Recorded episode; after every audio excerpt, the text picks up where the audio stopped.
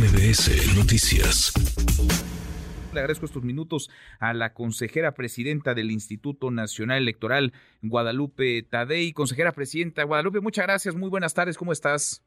Muy buenas tardes, Manuel. Muy bien, afortunadamente, con un gusto de saludarlos y estar con ustedes. Igualmente, muchas gracias por platicar con nosotros esta tarde. ¿Qué está pasando en el, en el INE? Porque de pronto parece que esa grilla que se dio y que todos observamos en el Tribunal Electoral de una manera distinta, pero en paralelo estaría ocurriendo en el seno del INE. ¿Es así? ¿Qué está pasando en el Instituto Nacional Electoral, consejera presidenta? Mira, algo muy eh, eh, fácil de entender, o al menos intentaré hacerlo fácil de explicar. Eh, en, el, en el Instituto Nacional Electoral hay 16 direcciones ejecutivas y unidades técnicas y una secretaría ejecutiva que es la que coordina los trabajos de toda el área operativa, de aquí de oficinas centrales y de toda la estructura desconcentrada, es decir, eh, de las 32 eh, juntas locales ejecutivas y las 300 eh, juntas distritales. La importancia de, la designación de la Secretaría Ejecutiva radica justamente en eso, en la coordinación de todas las tareas operativas del instituto.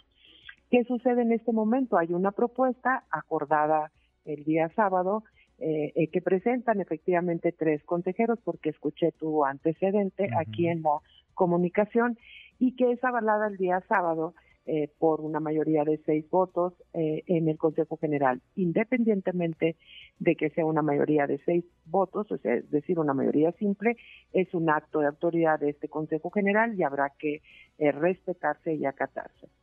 Al inicio de la sesión, como tú viste, hubo un punto que se retiró, este punto no se retiró, que venía en el mismo sentido, más o menos con una propuesta diametralmente opuesta, eh, porque esta propuesta regula los tiempos en que la presidencia tiene que hacer las eh, propuestas. La ley no lo contempla, el reglamento no lo contempla, eh, nunca antes se había presentado esta situación en el instituto, eso sí creo que no había sucedido.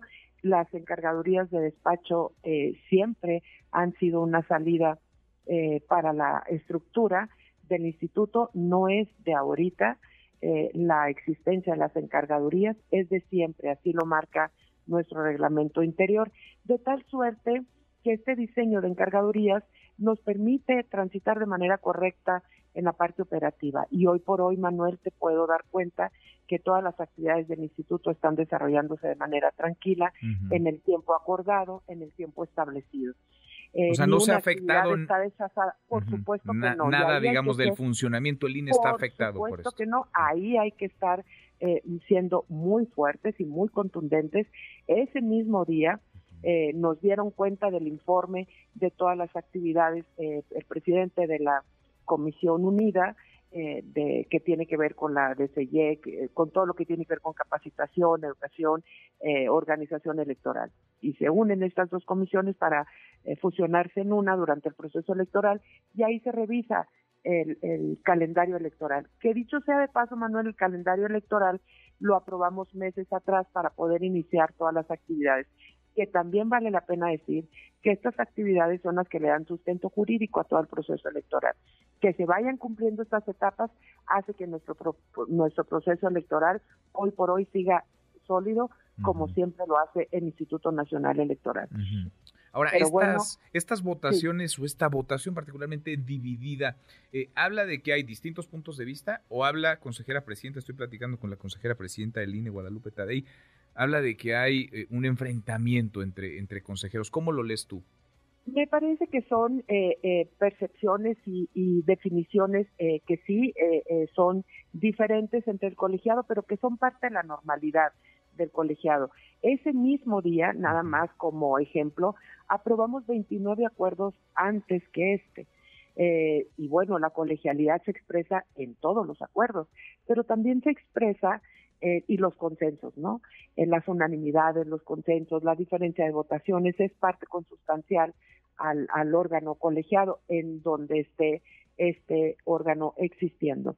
En el caso del instituto, que es el máximo órgano de dirección, pues ahí se expresan de esta manera, pero en las comisiones, que también son órganos colegiados, eh, con menos integrantes, pero también son órganos colegiados y también se toman decisiones, ahí también se vota antes de llegar al Consejo, eso existe de manera natural. Es decir, las encargadurías de despacho, Manuel, no significan que ni las comisiones ni las eh, eh, delegaciones o las estructuras distritales no estén funcionando. Antes, al contrario, las encargadurías le han permitido al instituto desde siempre, desde su nacimiento y hasta el día de hoy, eh, funcionar, no trabar ninguna actividad, no poner en riesgo ninguna actividad. Y eso es lo que hemos venido haciendo. También debo de rescatar parte de la historia compartiendo con ustedes y todos los que nos escuchan y están pendientes de este tema, que eh, hay eh, diferentes eh, permanencias en las mm, encargadurías, en el tiempo, en la historia del instituto, desde las que van de un día hasta las que van a, hasta las que van a cuatro años.